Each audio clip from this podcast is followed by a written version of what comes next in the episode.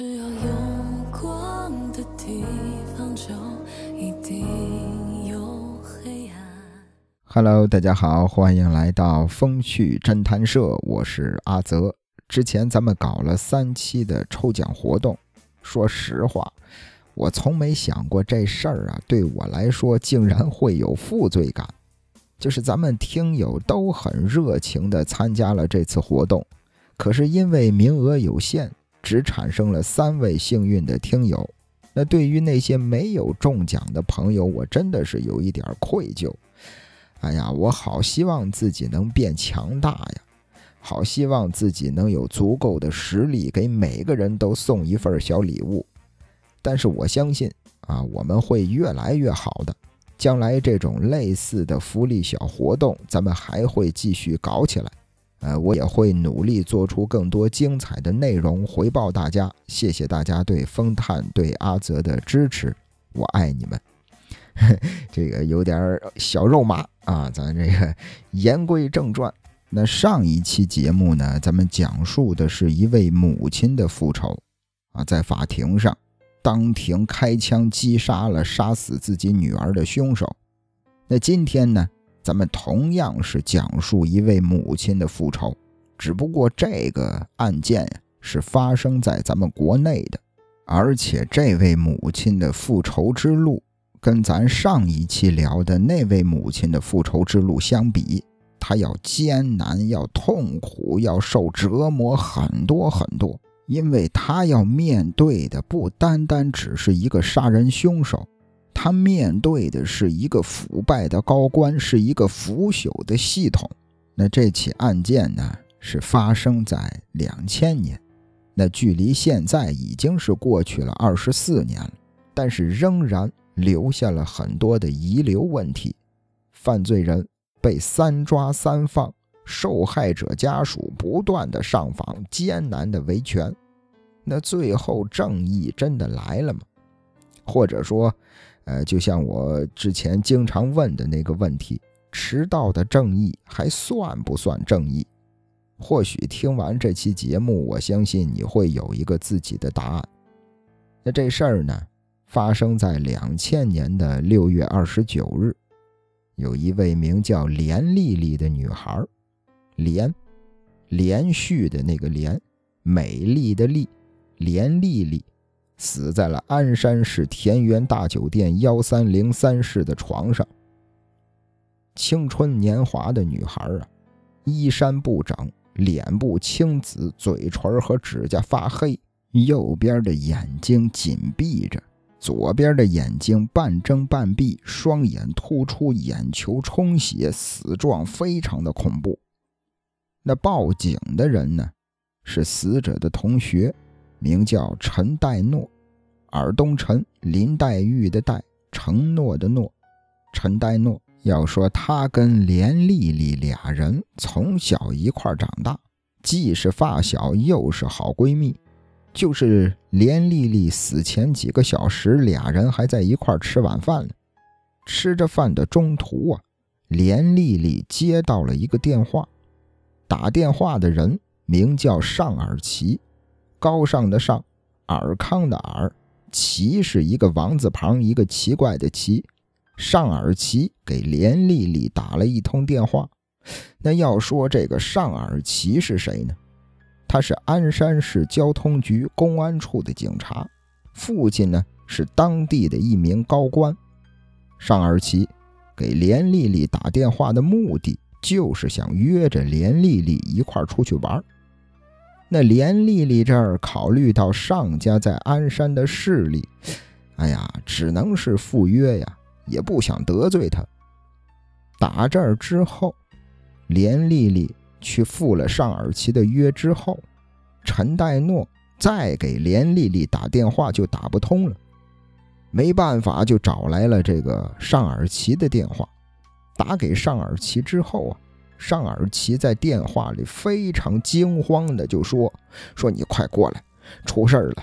哎呀，你快来吧，连丽丽不行了。”当陈代诺赶到宾馆，走进幺三零三房间的时候，连丽丽已经是死了两个多小时了，尸体上都出现了尸斑了。这边，警方赶到现场，一看尸体就心里有数了，就觉得这个案件并不寻常。首先看这死者的胳膊上有明显的抓痕，似乎有暴力拉拽的痕迹。在床头柜上呢，有一张卷成团的酒店便签这张便签纸上有一些白色的粉末。后来法医检验之后发现，这些粉末里边有安眠药的成分，而且这张便签纸上有尚尔奇的指纹。更重要的是啊，在死者连丽丽的体内有尚尔奇的精液，也就是说，连丽丽死前跟这个尚尔奇发生过性行为。那对于这件事儿，尚尔奇说什么呢？他说：“我跟连丽丽，啊，我们俩人谈恋爱呢，啊，我们是恋人关系。但是呢，连丽丽的好闺蜜陈黛诺却说，这俩人就见过两次面，根本发展不到这种程度。那聊到这儿，种种证据表明，这十有八九就是一起强奸杀人案呀。要说这可是两千年了。”酒店里肯定都有监控，监控画面也一定拍到了尚尔奇跟连丽丽入住酒店的画面，而且连丽丽身上啊有暴力拉扯的痕迹，又发现了安眠药，安眠药的那个包装纸上有尚尔奇的指纹，而且在连丽丽的尸体内应该也不难检测出安眠药的成分。更重要的是，在连丽丽的体内还有尚尔奇的精液。那就算这不是一起强奸杀人案，那这事儿跟尚尔奇肯定也脱不了关系。这个尚尔奇也必须是重大嫌疑人。然而，就是这么如此简单的一个案子，打今天开始往后折腾了五年的时间，法医呢？对连丽丽的尸体进行了六次尸检，在这期间，在这五年的时间里，凶手不但结婚生子，日子过得还非常的滋润，非常的潇洒。案发当天，被怀疑强奸杀人的尚尔奇直接就被带到了公安局。那要说这尚尔奇进了局子之后啊，什么都不肯说。啊，可以说是一问三不知。那大家伙经常这个听案件呀，呃，或者看一些刑侦剧啊，也都了解。啊，其实尚尔奇的这个表现也算正常，因为没有几个罪犯会在证据确凿之前主动来交代罪行的。可是接下来离谱的事情一件接一件的发生了。首先，尚尔奇被传唤不到十二个小时。他的父亲尚世世就来到公安局，把人领走了。咱开头说到，尚尔奇的父亲尚世世，世界的世，第二个世是仕途的仕，尚世世是当地的一名高官。尚家呀，以为自己这个是吧，这个身居高位啊，以为自己这个挺厉害的，可殊不知。死者连丽丽的父亲连家荣也是一名官员，连家荣时任鞍山市市工委纪委处长。公安局呢，在最初的案情介绍当中，把死者连丽丽说成了疑似三陪女，怀疑连丽丽是吸毒之后死亡。连家荣一出面，直接就打破了这种质疑。你想啊。堂堂的纪委处长的女儿，用得着当三陪女吗？在连家不断的施压之下，终于在七月一日，公安局正式刑拘了尚尔奇。但也仅仅是扣押了六天，尚尔奇就被取保候审了。当时连丽丽的尸检结果都还没出来呢，尚尔奇呀，一个有重大杀人嫌疑的嫌疑犯。按照规定，他怎么可能被保释呢？连家、连丽丽的父亲多次的催促侦查进度和司法鉴定，公安局呢，都以鞍山水平不够、送检需要时间为由，屡屡的拖延。在连家人撕心裂肺的痛苦和焦虑的等待中，七月十三日，辽宁省公安厅初步的检验结果出来了，上边写着。死者胃内容物及血液中含有大量安定成分。连丽丽的母亲名叫王书，书是书本的书，书籍的书。她说：“我的女儿才二十二岁，身体一直很健康，平时也没有服用安眠药的习惯。况且酒店房间里的床头柜上找到的那个有安定成分的便签纸和饮料瓶上。”都检测出了尚尔奇的指纹呀，那再结合陈代诺的证词，连家人就以为女儿的死因鉴定应该是清晰明了的。然而，第一次尸检报告是在案发之后的半个多月，也就是七月十九日才得出来的结果。由鞍山铁东区公安分局出具的结论是什么呢？说连丽丽啊。在睡梦中突发血性胰腺炎，导致呼吸衰竭死亡。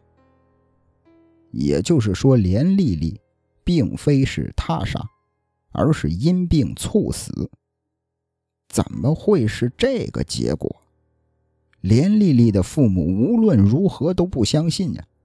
女儿从小到大都没发生过什么病，也没听说过她有胰腺问题。怎么可能会死于这个病呢？为了查清女儿的真正死因，王叔查阅了大量有关胰腺炎的资料，又买了很多专业的书籍。王叔啊，当时还拿着法医鉴定书，找到了省市大医院的很多专家教授进行咨询。当时人家那些专家都说，说这个急性的胰腺炎确实有致命的危险。但是病人死前都会有极其明显的病灶反应，百分之九十五的人会出现腹部爆疼，七十五以上的人会出现呕吐或者是手足抽搐，病人往往是痛不欲生的，就从来没听说过有这类病人是在睡梦当中安静的死去的。同时，死者的胰腺。还会发现有炎症细菌的侵润，而连丽丽的尸检报告当中，她的胰腺部位并没有炎症，也没有坏死的现象，只是有一点出血。由于机械性窒息死亡也会导致胰腺出血，就是被人掐死或者活活勒死啊，或者憋死也会导致胰腺出血。所以根本不能断定连丽丽是死于急性的胰腺炎。那聊到这儿，这个尸检的法医凭什么给出这样的死因鉴定结果呢？连丽丽的母亲王叔顺藤摸瓜，他发现这个解剖尸体的医生啊，根本就不是什么法医。这医生是尚尔奇母亲所在医院的没有法医资格的一名普通的医生。这事儿说来真是可笑啊！这个为死者尸检的，竟然是犯罪嫌疑人母亲手下的医生，而且他妈连法医都不算，有着明显利益冲突和不具备鉴定资格的人给出的这种鉴定结论。让死者的家属怎么信服啊？在连家人的强烈质疑和要求之下，终于在八月二十九日，辽宁省公安厅又派出了两名法医到鞍山进行复检。然而呢，哎，第二次尸检结果竟然还是符合胰腺炎死亡。对于这件事儿，连丽丽的母亲王叔。一个字儿都不信，他想着，要不先从这个强奸罪入手，毕竟女儿体内有安眠药的成分，而且又有尚尔奇的精液，先来个证据确凿，先定他一个强奸罪，先把他关起来，别让他跑了。可谁能想到啊，给尚尔奇定个强奸罪都那么的艰难。尚尔奇有一位朋友，姓金，名叫金挺，他在法庭上作证，说连丽丽和尚尔奇俩人就是恋人关系，俩人已经发生过很多次的性行为了，而且我还亲眼见过连丽丽吸食大麻。更意想不到的是什么呢？陈代诺，就是连丽丽的发小好闺蜜，她在法庭上说，连丽丽接受了尚尔奇的追求，俩人确实是恋人关系，而且这尚尔奇呀还送给连丽丽很多这个价值不菲的礼物。这是当庭翻供了。连家人很想追问陈代诺为什么突然之间颠倒是非了，但是再怎么找，找不到他了。陈代诺人间蒸发了，而那尚尔奇呢，也在这俩人的证言之下，在法庭上信誓旦旦地说：“说我怀疑呀，我怀疑丽丽就是吸毒过量死的。”六月二十九日那天晚上，我有点头疼，啊，我带了一包痛可宁放在床头，结果没想到醒来一看，药就不见了。如此这般，尚尔奇被取消了监视，这小子连取保候审都算不上。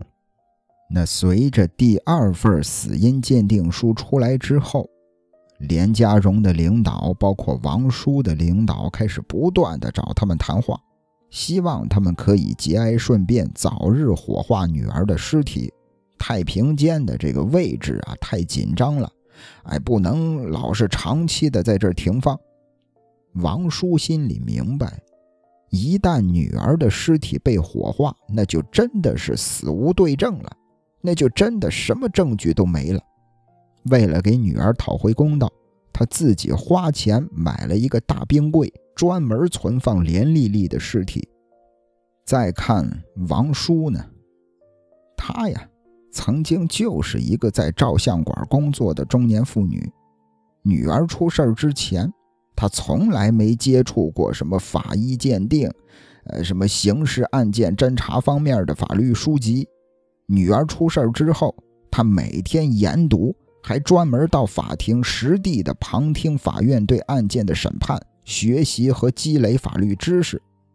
转眼半年的时间过去了，王叔的态度依然坚决。公安局的一位领导又找上了他谈话，哎，希望连家呀能收下上家拿的六万块钱的补偿款，哎，就把这个案件了结了吧。如果觉得这钱不满意，哎，这个价格还可以再商量。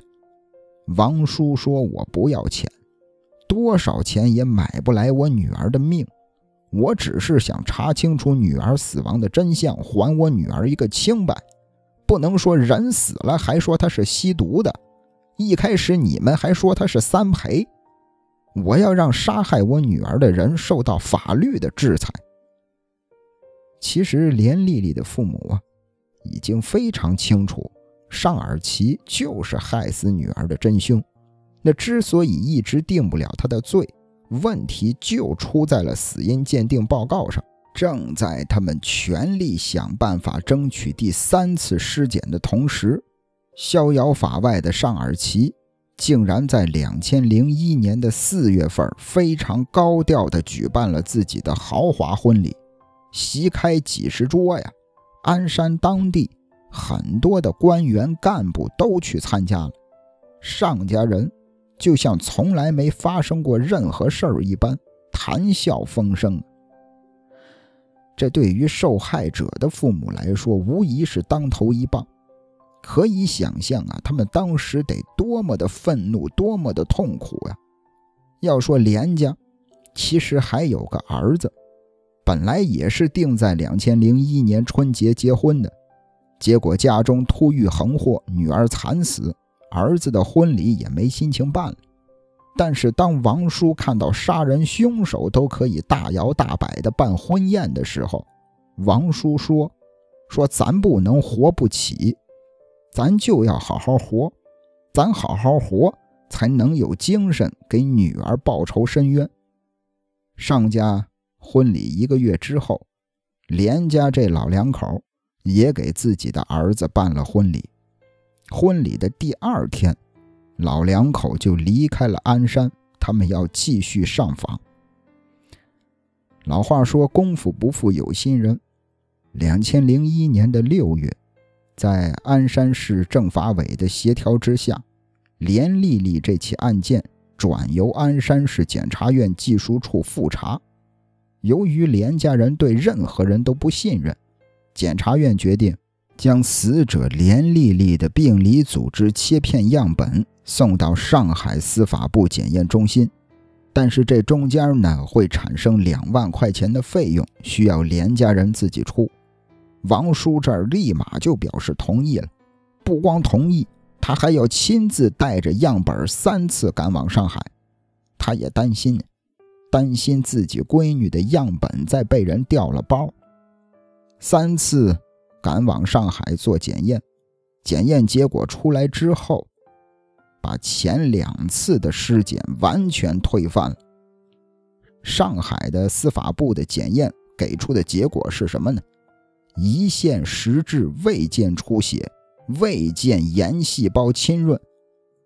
别说是胰腺出血了，连发炎的症状都没有。连丽丽就不是患胰腺炎死的。当时连家人高兴坏了。他们觉得这回女儿的冤情一定能够沉冤昭雪了，但是鞍山这边呢，他们认为这个死因鉴定只能说明连丽丽不是胰腺炎死的，不能证明是他杀，更不能因为这样去抓捕尚尔奇。说实话，聊到这儿啊，我都有点不想聊了，我真的觉得好累呀。好无助啊！这王叔，哎呀，好无力呀！无奈之下，两千零一年九月，连家又自费了五千块钱，请鞍山市最高人民检察院做司法鉴定，进一步查找连丽丽的真实死因。这是连丽丽做的第四次鉴定，当时。连家就认为啊，上海司法部是全国水平最高的法医机构，他们既然已经认定连丽丽并非死于胰腺炎，那么鞍山最高检不可能推翻上海司法部的结论。然而呢，鞍山最高检给出鉴定结果还是连丽丽死于急性胰腺炎，这太不可思议了。打这儿开始，王叔只能是走上了上访的道路。为了女儿的清白，当妈的什么面子、什么尊严都可以不要。他不厌其烦地向一个又一个的部门去哀告、去申诉。只要是有人愿意接他的案子，王叔不惜下跪恳求。面对连家人的执着，鞍山市检察院。在两千零二年的三月，对这起案件专门召开了一次听证会。那研究的内容就是是否有必要对连丽丽再次进行尸检。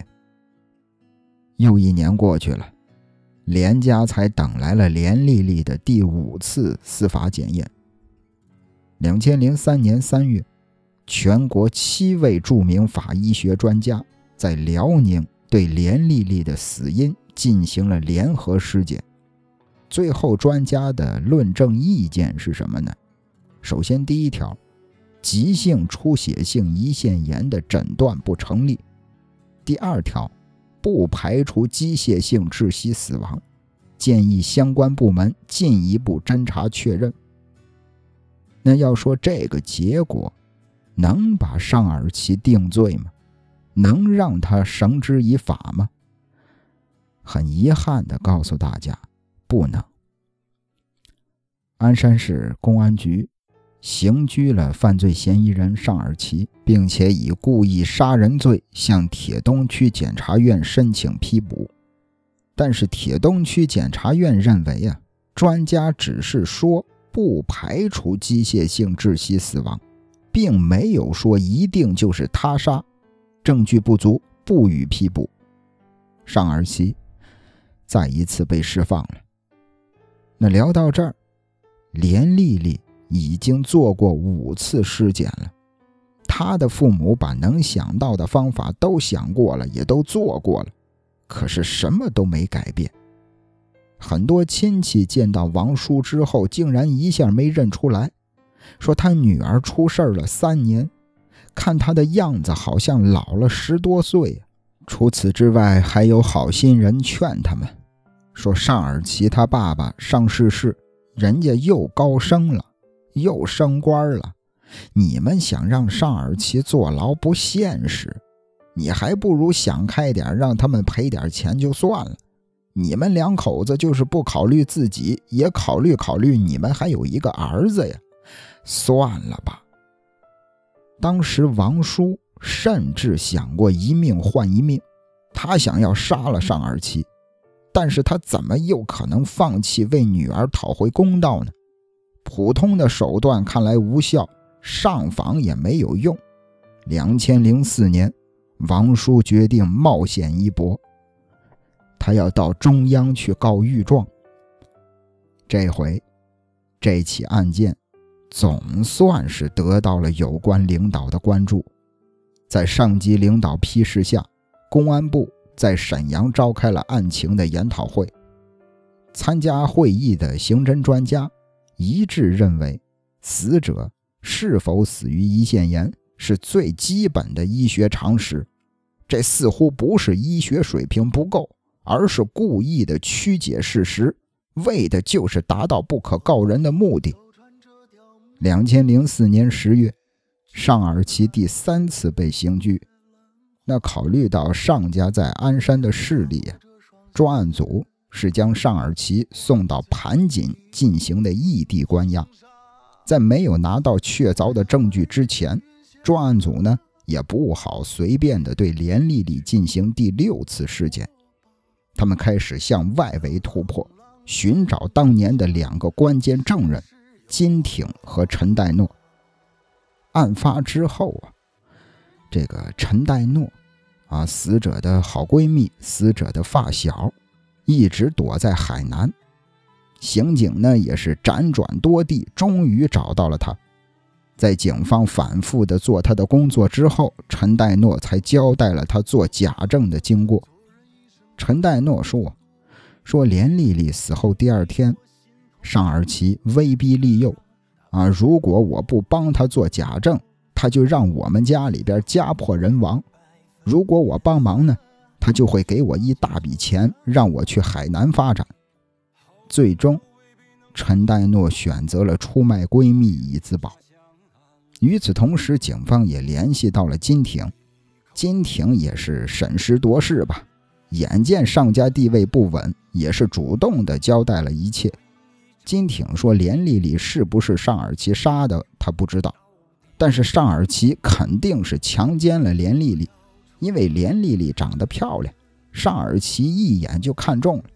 案发当天，尚尔奇不仅找金挺商量如何把连丽丽约到客房，还商量着如何给她下药，如何进行迷奸。”这俩证人的供词，让专案组可以组织进行第六次司法鉴定了。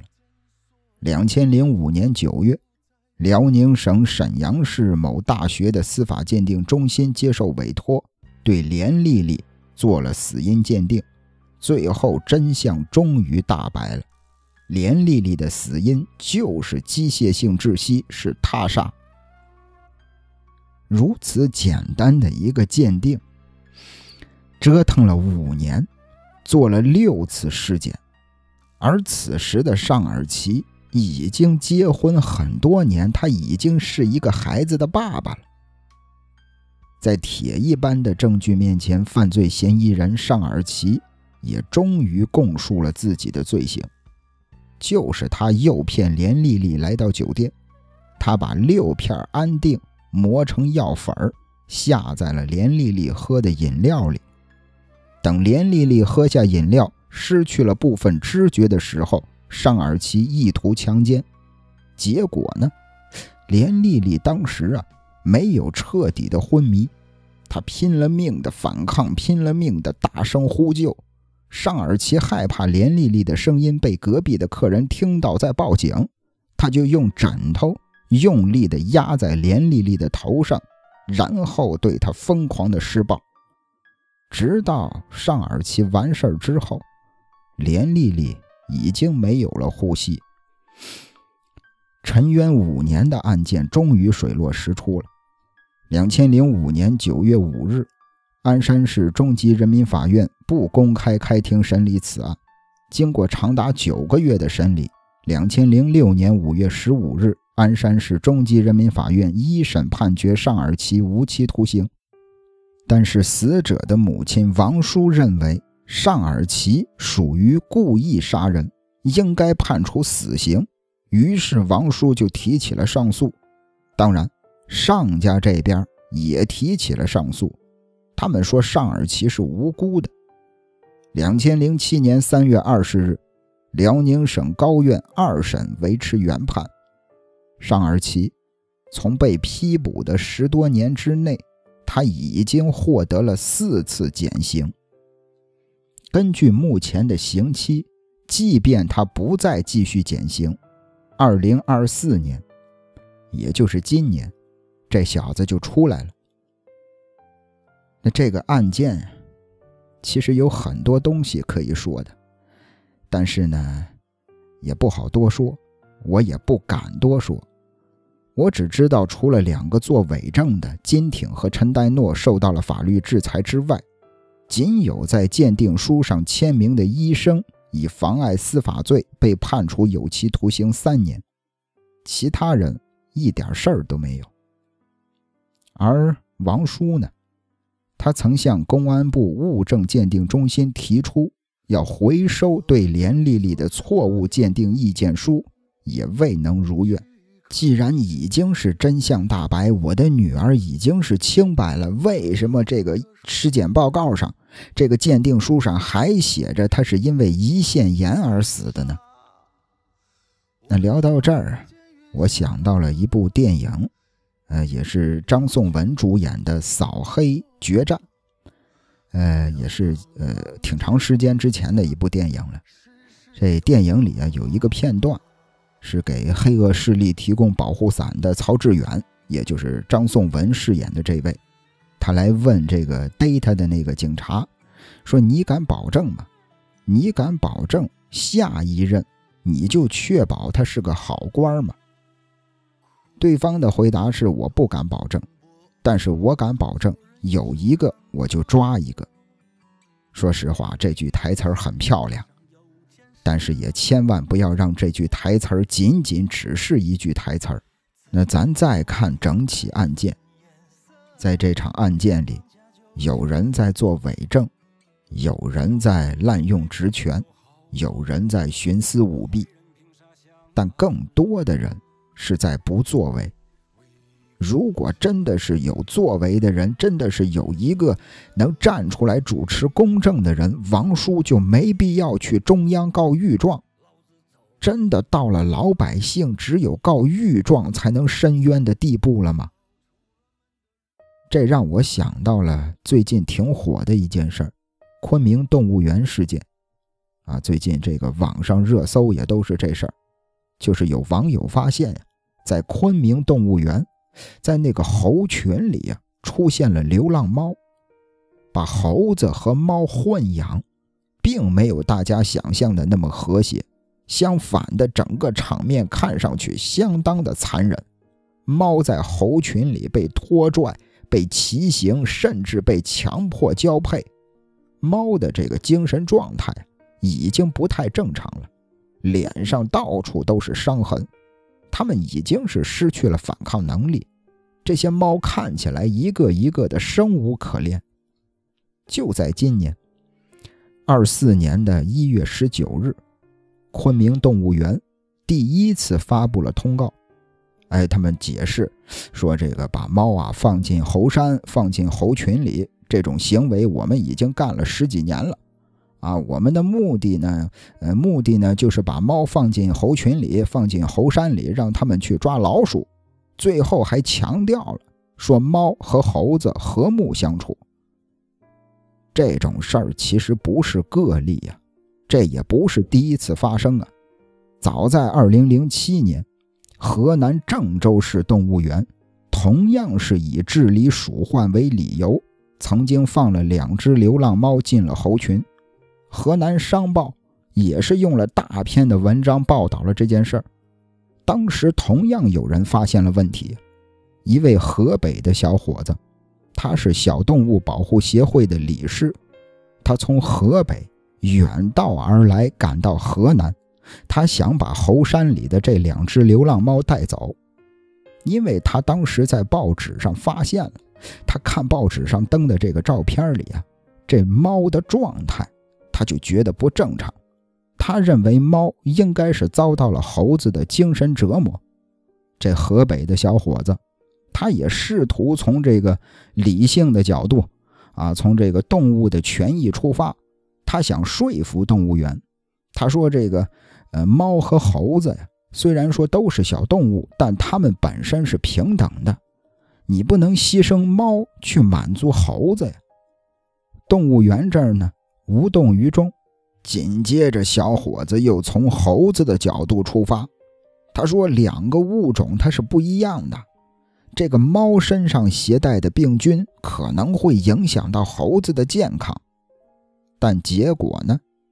郑州动物园的说辞跟今天的昆明动物园没有任何的不同。管理员就说不同意，人家和谐相处，小伙子也只能是灰溜溜的离开了。再看昆明动物园这事儿，今年的一月二十六日。有一个女孩，她爬上了昆明动物园猴山的栏杆，她在那儿哭喊着说要救猫。他说这些猴子在欺负猫，他们在强奸猫，我要帮他，我要跳下去。这事儿才被报到了网上，才顶到了热搜上。如果没有这个女孩以身试法，如果没有上热搜，那昆明动物园这两只猫的下场会是什么？如果这事儿不曝光出来，会有人管吗？为什么非要闹到这种地步才行呢？之前河北的那个小伙子也是好声好气的跟管理员说呀，啊，苦口婆心的给他提建议呀，为什么就是不作为呢？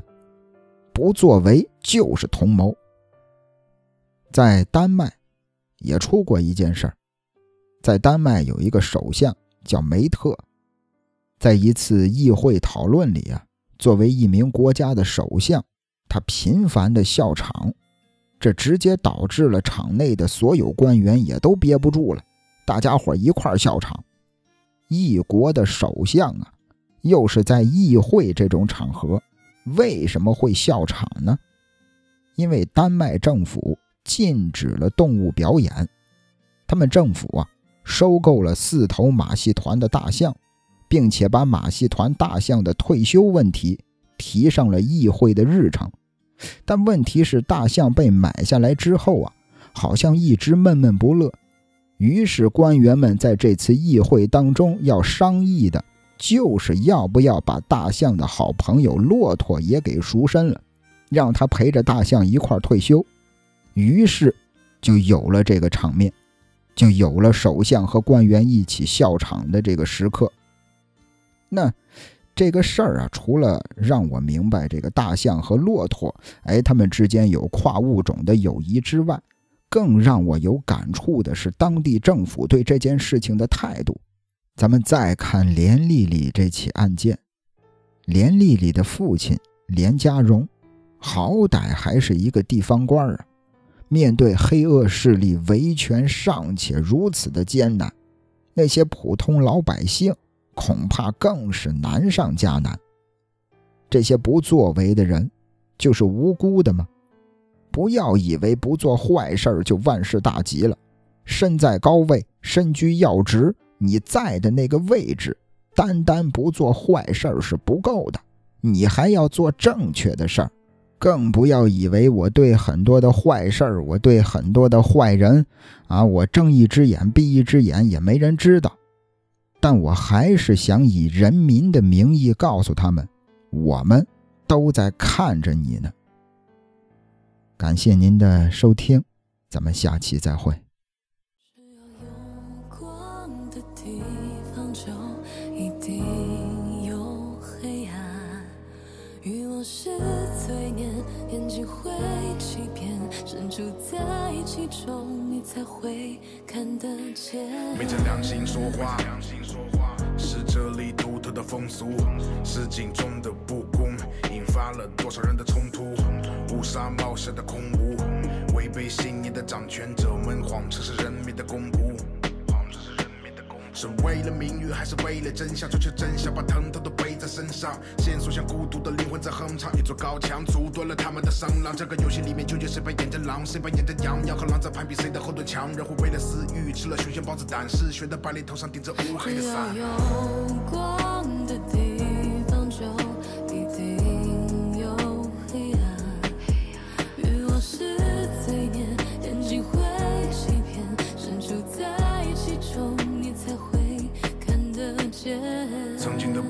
成为敌人，下手快准狠，内心的善的确会让我感到于心不忍。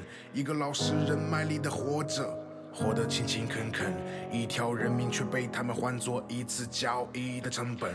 这一的候鸟告诉我，它怎么飞，不就是黑的吃了白，白的吃了黑，挣脱束缚，机会微乎其微，所以他不愿在底层墨守成规，塑造一个完美的包装，骗取他应得的财富。他向家人发誓，今后不会再受任何人摆布，所以逐渐他也上了套，一层套一层。